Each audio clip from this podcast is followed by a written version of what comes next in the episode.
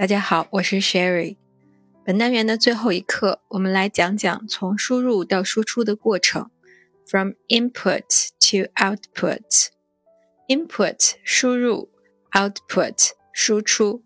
一些电器上面会有输入或者输出的接口，比较早期的录音机、随身听，到现在的电脑都有这样的接口。接口旁边写着 input or output。通过 input 接口。我们就可以把音频或者视频信号输入到机器里边去。反之，通过 output 接口就可以把信号从设备里传出来。作为一个语言学习者或者语言使用者，我们就像一个设备，会有信息进入到我们的系统里来。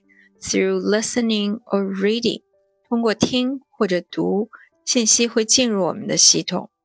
同时也会需要我们以一定的形式把想要传递的信息传出去，就是说或者写，speaking or writing。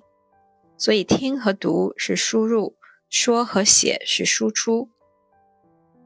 从母语习得的过程来看，输入和输出是一个过程里不可分割的两个部分。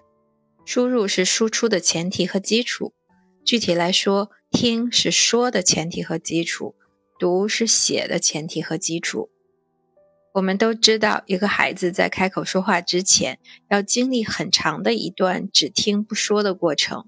没有听说有哪一个神童在没有学会阅读之前就会写作了。这可以充分的证明，输入是在为输出做准备。在输入的过程中，重点在于理解。在这个阶段。孩子除了满足一些基本的生存需要之外，大部分时间都是在理解外界对他输入的各种信息。当然，小朋友的条件是特别好的，没有其他的烦心事儿，语境特别丰富，有很多的线索帮助他们去理解。当理解不了的时候，也没有人过分的去苛责，而且他时常看到的是期待的眼神，还会得到热情的鼓励。我们在学外语的时候，当然要允许自己有 input，要允许自己为输出做准备。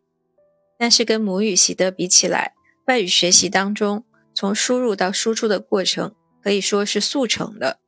有时候刚刚输入了，经过短暂的练习，就马上要进行输出去进行使用，这个要求很高。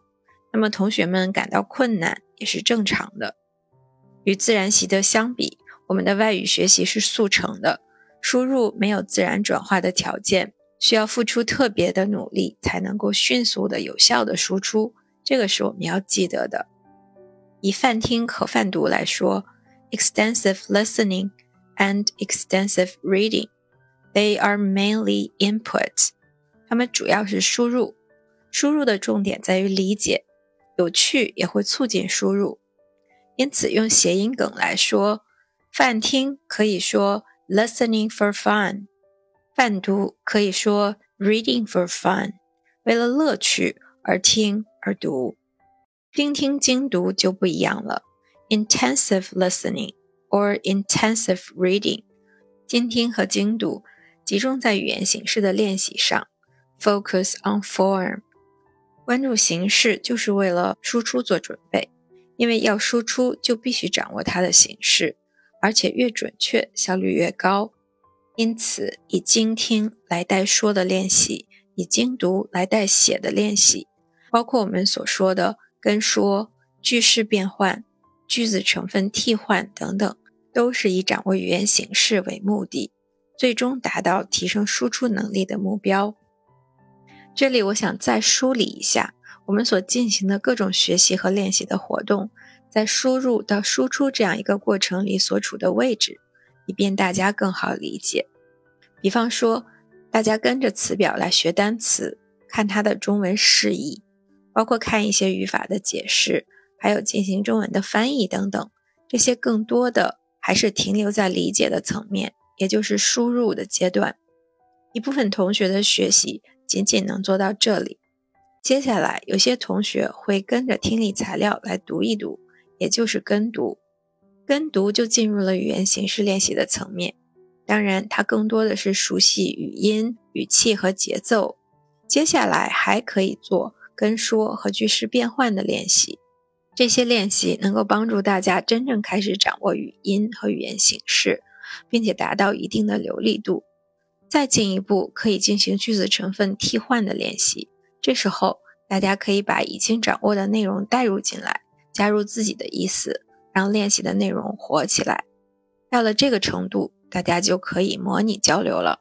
比方说自言自语，或者模拟对话，或者是写日记。给虚拟的对象写信等等，当然条件更好的话，可以跟小伙伴或者老师进行练习。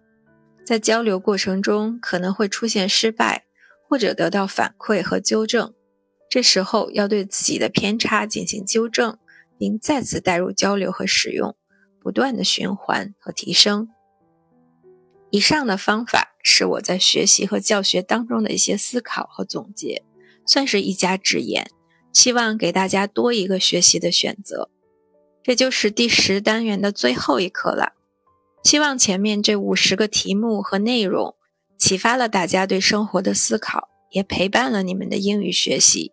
如果有帮助的话，欢迎大家收藏和复习。学习是为了更好的生活，愿我们持续思考，不断前行，为自己创造更美好的生活。Let's make a better life for ourselves。如果可能，也愿我们在未来的课程中再次相遇。See you soon.